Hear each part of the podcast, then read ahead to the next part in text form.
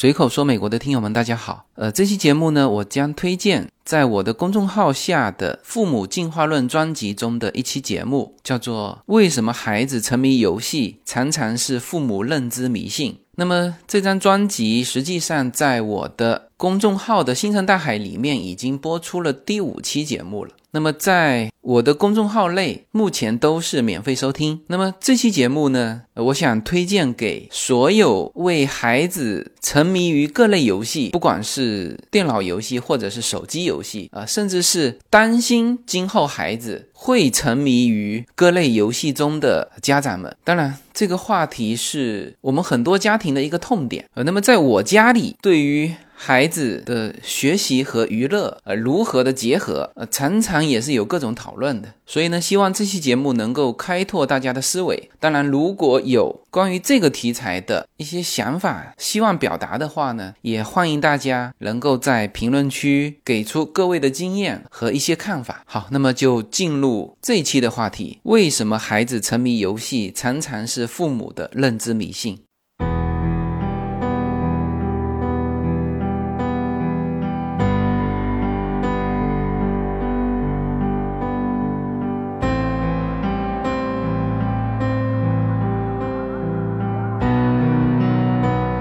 大家好，我是张鼎健，再次回来《父母进化论》，非常感谢你对《父母进化论》的聆听。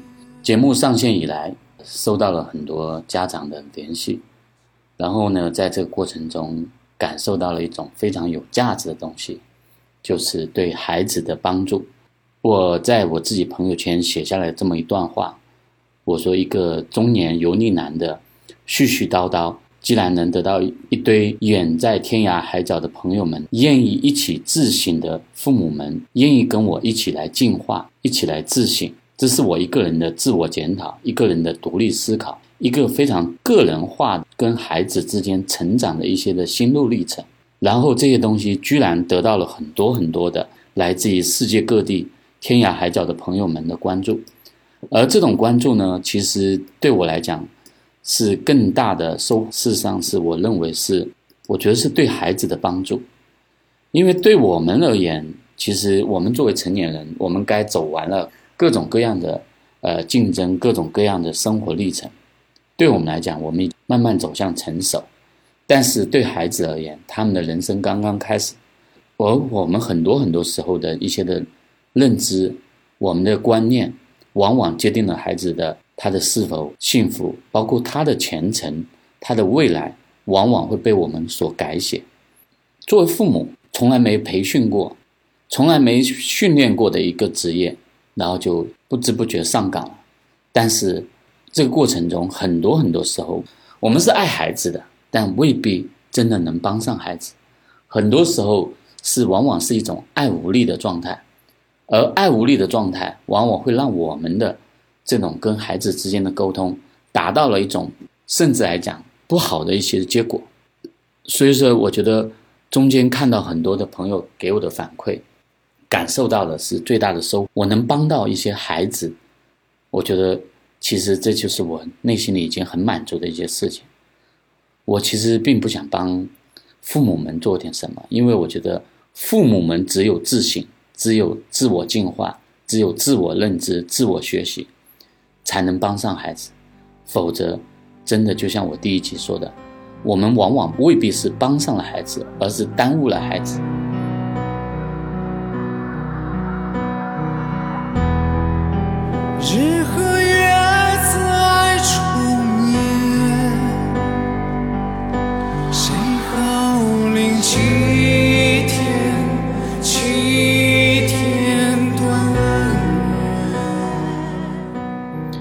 今天这个话题呢，一直在琢磨什么时候谈，合不合适谈，因为这个话题太敏感，涉及到一个很多很多的孩子都在参与的一件事情，就是游戏。因为游戏是一个非常非常敏感的话题，我也自己也在思考，我有没有这个能力把这个话题谈好？我跟孩子的成长过程中，我是否有这个能力把这个游戏？这个逻辑思考清楚，因为有挑战，所以就非常认真的去做了一些的调研，去咨询。那对我在开始做这个节目之前，算是做了一些功课。因为这些的认知，因为这些的功课，我就发现，原来我们对游戏很多很多时候，其实我们处在一个叫认知的迷信状态，因为我们并不了解这个东西，甚至来讲，很多时候对很多人而言，游戏就像洪水猛兽般的可怕。那我们回到节目本身，我今天的主题叫为什么孩子沉迷游戏？常常是家长的认知迷信。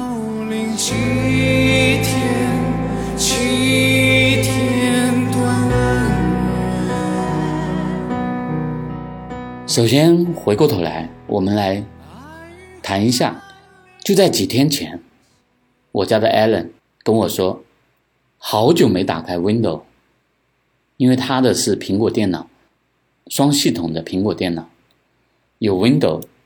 有苹果，没有打开 Window 意味着什么？他就已经很久没有上上去跟同学玩吃鸡游戏了。美国的吃鸡叫 Fortnite，他已经好久没跟同学玩了。而有一段时间，他是经常戴着耳机，一边玩着吃鸡，一边呱啦呱啦呱啦跟同学在不同的在聊天，不同的在一起。组队对打，为什么很久没打开 Window？因为他最近太忙了，忙着忙着他的 Marching Band，就是那个军乐队，忙着他的无人机，忙着他的高中社交，忙着他的学生会的事情，所以每天基本上除了作业，在学校的时间非常多，非常忙，忙到后面基本上就没时间玩游戏了。他其实挺爱玩游戏的，我也曾经陪他玩过一阵子，但我的水平太菜，经常属于被他鄙视的那种。但是，并不妨碍我了解游戏本身，包括我也跟他探讨过，我不太建议他玩什么游戏，比如说叫做有个叫 FPS，就是第一人称的运动视觉，因为我以前玩过，甚至玩过通宵。这种的游戏呢，玩完以后，甚至恶心到会呕吐，因为它背后经常是在第一人称主观视觉的。我说，如果真的想玩 FPS，最好是去这种叫大型的游戏机上去玩，那那种你就真的能体会到那种叫感官的刺激。好，回过头来，其实什么是游戏呢？我专门去认真的搜索了一下，游戏在。整个行业的发展中，其实很多时候，我们绝大部分的家长并不了解什么是游戏。游戏现在在市面上，在行业内，包括在整个的产业发展中，它被称之为第九种艺术的产业，它是一个各项艺术的一个集合体。这是关于游戏产业的定义。那什么是第九种艺术呢？前面八种分别是绘画、雕塑、建筑、音乐、文学、舞蹈、戏剧、电影，第九就是游戏。可能这个会出乎很多人的意外，游戏不就是小朋友玩的东西吗？为什么它能称之为第九种艺术？再去仔细看了一下这个产业的发展，这个产业发展到二零一六年。游戏产业就突破了一千亿美元。到了二零一七年，全球游戏市场的价值达到一千一百六十亿美元。然后，作为一个单独的一个产业，它的价值远远超过了全球的电影产业，它的价值是它的三倍多了。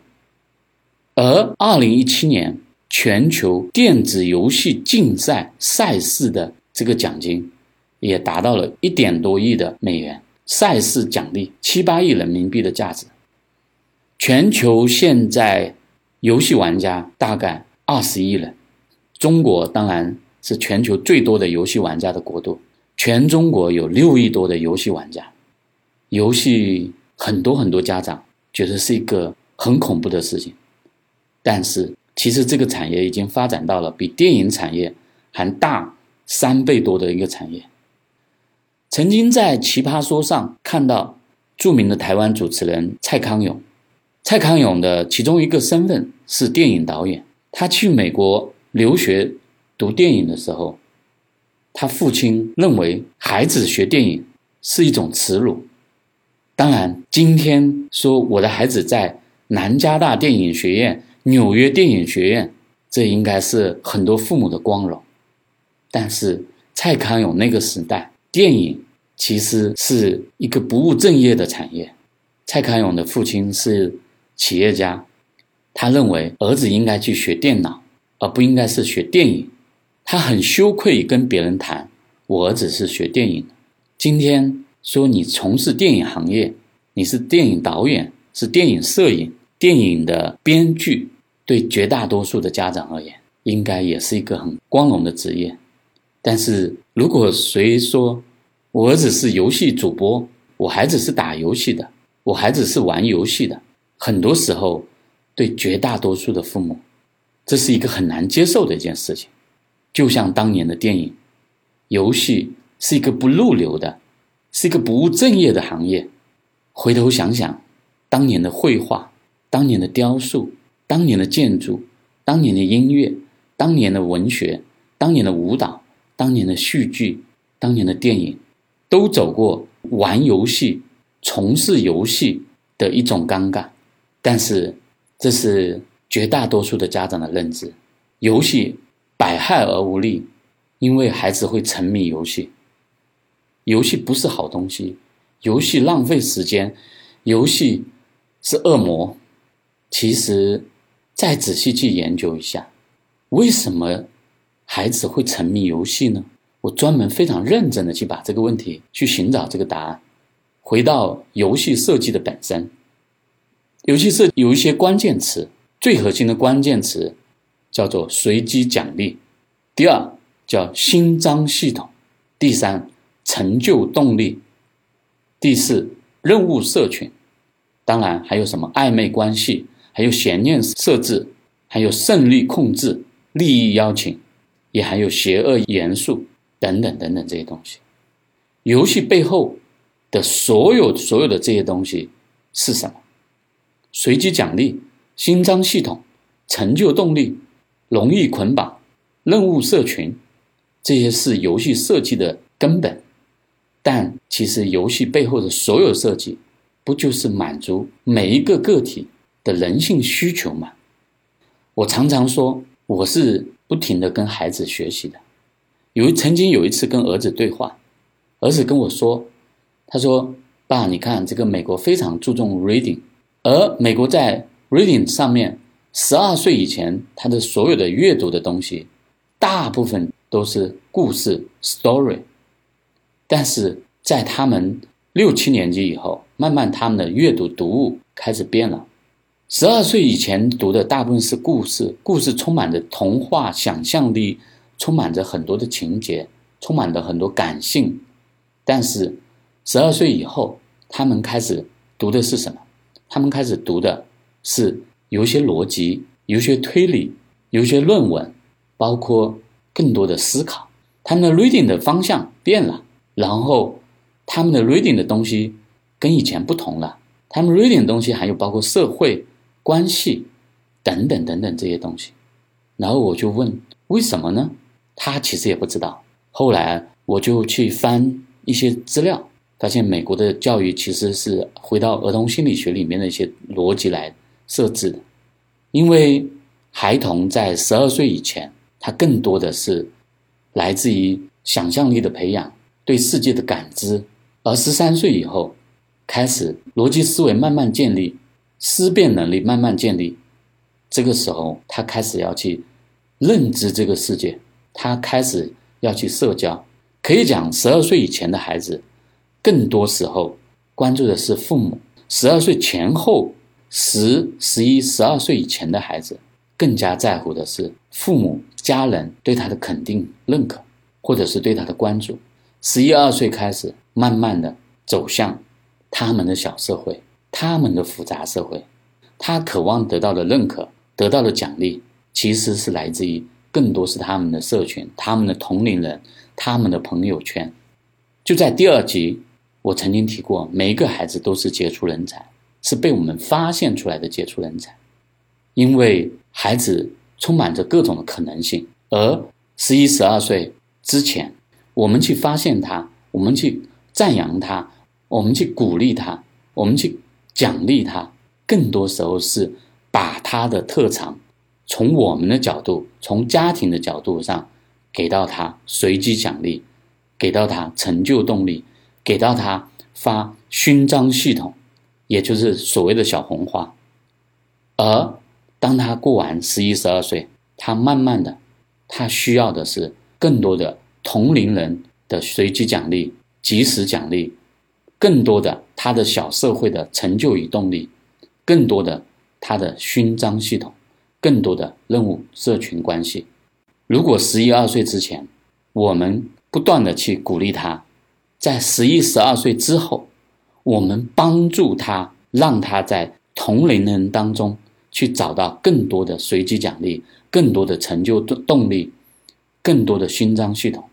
其实，那也是他们的游戏。游戏是广义的，生活好玩的话，也是一场游戏。最近我就看着孩子非常非常忙，因为他参加了学生会，因为他的摄影得到了很多的年级的同学的认可，因为他是还九年级，他的无人机航拍非常好，他还会摄影的后期调色，使得除了他们九年级的同学，他现在还交往了一帮十年级、十一年级、十二年级的同学朋友，因为他们发现他能力很强。他希望得到他的帮助，邀着他一起参加更多的社交活动。我看着他，我发现他非常津津有味的，非常快乐的，非常享受。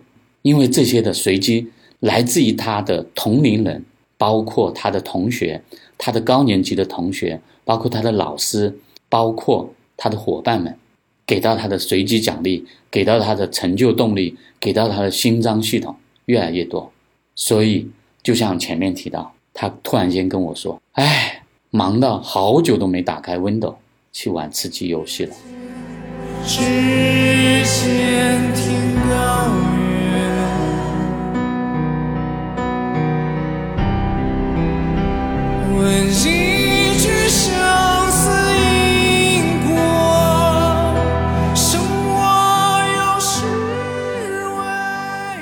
其实，孩子的沉迷很多时候往往来自于说，游戏本身它的利益、它的设置跟生活的设置是一模一样的，只是它更方便，它更容易，它的它的入门门槛更低，它让你很容易就上手，它让你很快就找到感觉。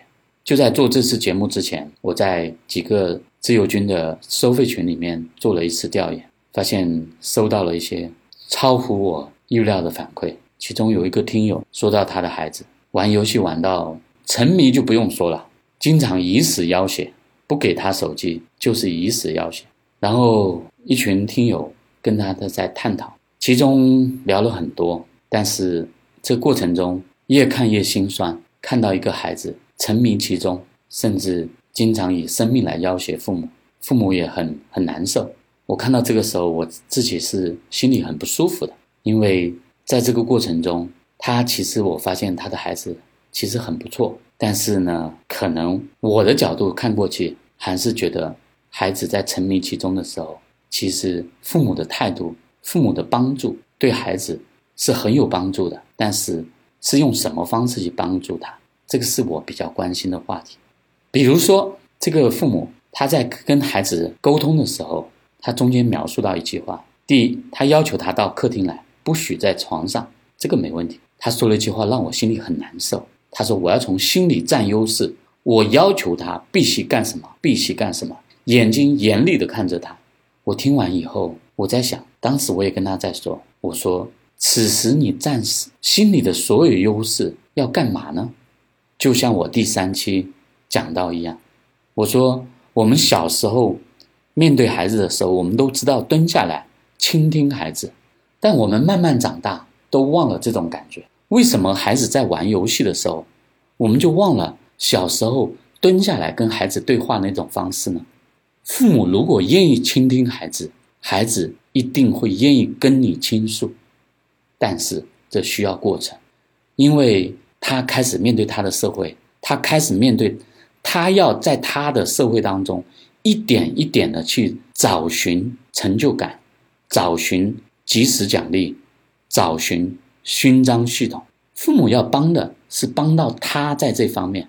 如果我们在十一二岁以前没帮到，那我们在十二三岁的时候就要花更大力气的去帮他们，因为他们这个时候开始独立面对了。如果他面对到困难了，他一定会就出现一个问题。好，游戏里面很容易出现及时奖励、及时的勋章，包括他的成就。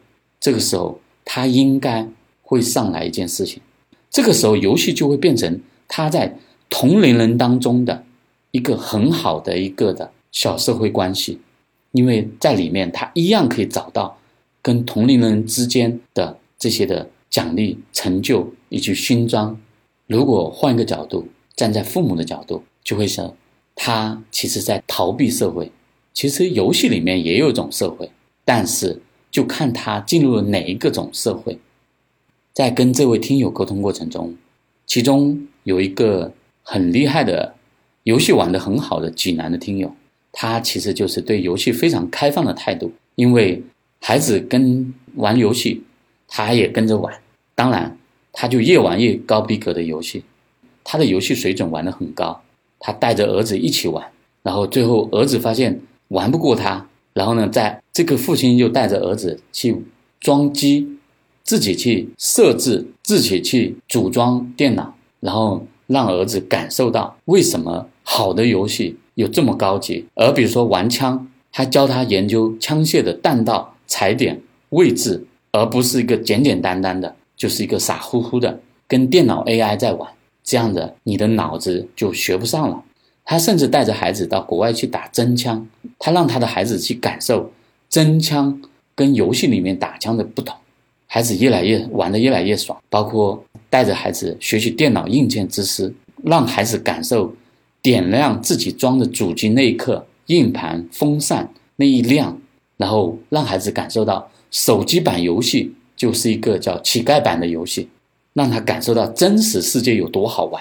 这是一个玩游戏高手的爸爸，绝大多数家长肯定做不到这一点。但是，我觉得这种精神恰好是我认为是一个非常好的精神。他把一样东西搞懂了，搞懂了，那他就知道带着孩子往哪边跑。就像我前面谈到，游戏这个产业其实是一个第九的艺术产业。游戏里面有作曲、有造型、有皮肤的设计、有程序编程、有硬件配置、有交互美学、有背景音乐。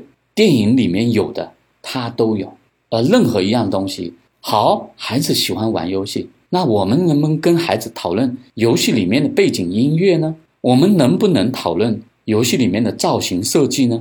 我记得《我的世界》（Minecraft） 这款游戏，就是小学三年级、四年级美国的老师让孩子们在里面搭建城堡、搭建自己的设计的一模型的一个平台。而这个平台里面还有更多的，如果你要有更高级的水准，你还能学一点点小小的编程。孩子沉迷游戏，是我们不懂游戏。孩子沉迷游戏，是我们不知道我们现实当中需要的及时奖励有多少。我们及时奖励没了，游戏永远不是一个借口。平时的随机奖励，或者帮他获得的随机奖励，或者帮他获得的成就动力，他的勋章系统，或者帮他得到的勋章系统，已经很少了。这个时候，游戏往往就是一个很好的出口，而进入了那个入口。其实也能帮他找到爱好，他有没有资格去玩竞赛呢？他有没有资格去当游戏主播呢？现在的好的游戏主播可以年入过亿呢，他能不能去做皮肤设计呢？他能不能去做游戏编程？他能不能去给游戏做背景音乐？他能不能去进入更高阶的游戏的追求？所有孩子都会有追求。所有孩子他在里面都能找到他能成长的空间，游戏永远不是一个借口。游戏仅仅是一个工具，游戏仅仅是一个第九门的艺术，因为我们的认知是有迷信的，因为我们迷信当中认为这是一个很 low，这是一个很没有价值，这是一个让孩子沉迷的产业，甚至有个最恶最恶的产业叫做戒网瘾产业，这是我认为是一个魔鬼的事业。当很多家长说我搞不定孩子了，他把他送到戒网瘾的地方，是父母一个自己认知不到的地方的无知上的恶行。尤其是那个山东最恶最恶的临沂戒网瘾中心，用电击来治疗网瘾。我每一次看到这个新闻，我都发现撒旦既然在人间，而帮助这些撒旦作恶的人。恰好是他们的父母，这些孩子的父母，而他们毁掉的是一个个的，可能是电脑天才，可能是游戏天才，可能是比赛高手。也就在今年，亚运会已经把游戏电竞列为正式项目了。很多时候，我们不知道的地方，认知是有边界的。你认知不到，但不能迷信你以往的经验。那你的迷信往往。毁掉的可能是一个的天才，甚至是杰出人才。我不是为游戏洗白，我认为游戏仅仅是一一个工具。就在我的这个专辑的简介中写着：“我说父母都在等着孩子的感恩，孩子都在等着父母的道歉，后者才是最真实的世界。”对游戏的行业的不了解，孩子在沉迷游戏。其实很多时候是我们的认知的迷信，我们的迷信不走出来，我们就会变成撒旦的帮手、恶魔的帮手，毁掉的是孩子。我们在那个群的里面的讨论的时候，其中有一个家长说：“哎，看着这么努力的家长，可怜天下父母心。”我不认为这句话是对的。可怜天下孩子们，父母做好净化自己才是应该的。父母是他们的监护人，父母是成人。做好父母，净化好我们自己，是我们应该做的事情。先改变自己，你跟游戏一点关系都没有。放下所谓的心理优势，看看孩子的优势在哪里。真的打游戏很有优势吗？是否可以参加电竞赛事？是否可以通过游戏来学习音乐？通过游戏来学习皮肤设计、造型设计、场景设计？是否能通过游戏来学习作曲？你的认知不变，你不改变。孩子永远无法改变，可怜天下孩子们。说这一集常常感觉到一种无力，因为我觉得我替孩子们痛。如果父母不认知到自己，父母不学会倾听，孩子永远不会跟你倾诉。可怜天下孩子们，一辈子很长。如果希望孩子真的好的话，游戏它仅仅是一个工具，它仅仅是一个第九种艺术而已。你正确的认知它，跟错误的认知它，你不了解孩子为什么喜欢玩游戏，你不了解他的现实奖励太少，你不知道他现实的及时奖励、及时的勋章太少，你不知道他在同龄人当中要你帮助他去找到更多的认可，你就帮不到孩子。与其说游戏，更不如说认知的突破。我们常常活在自己的认知迷信当中。如果做不到我们认知的变化，我们就帮不到孩子的进化。我们自己认知不进化，我们一定帮不到孩子的成长，我们自己也成长不了。感谢聆听，自己做这一集的过程中，也学到了很多关于游戏的认知，同时也感受到了我可能能帮到孩子更多的方式与方法。认知的路很长，父母需要进化，我自己需要自省。我不是专家。我也不是老师，我仅仅是一个独立成长的一个父母，一个人的自省的心路历程拿出来给大家分享，欢迎大家指正，谢谢大家的聆听。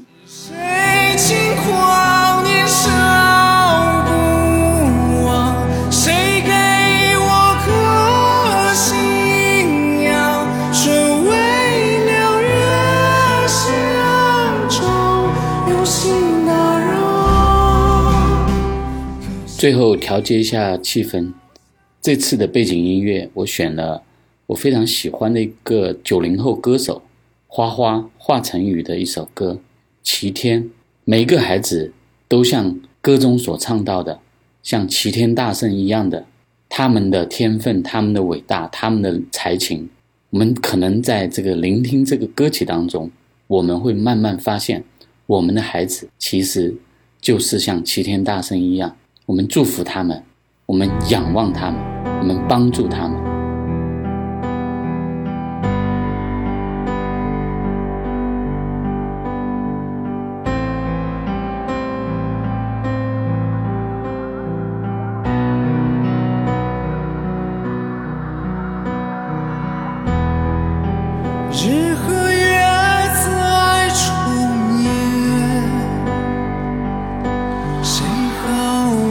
you.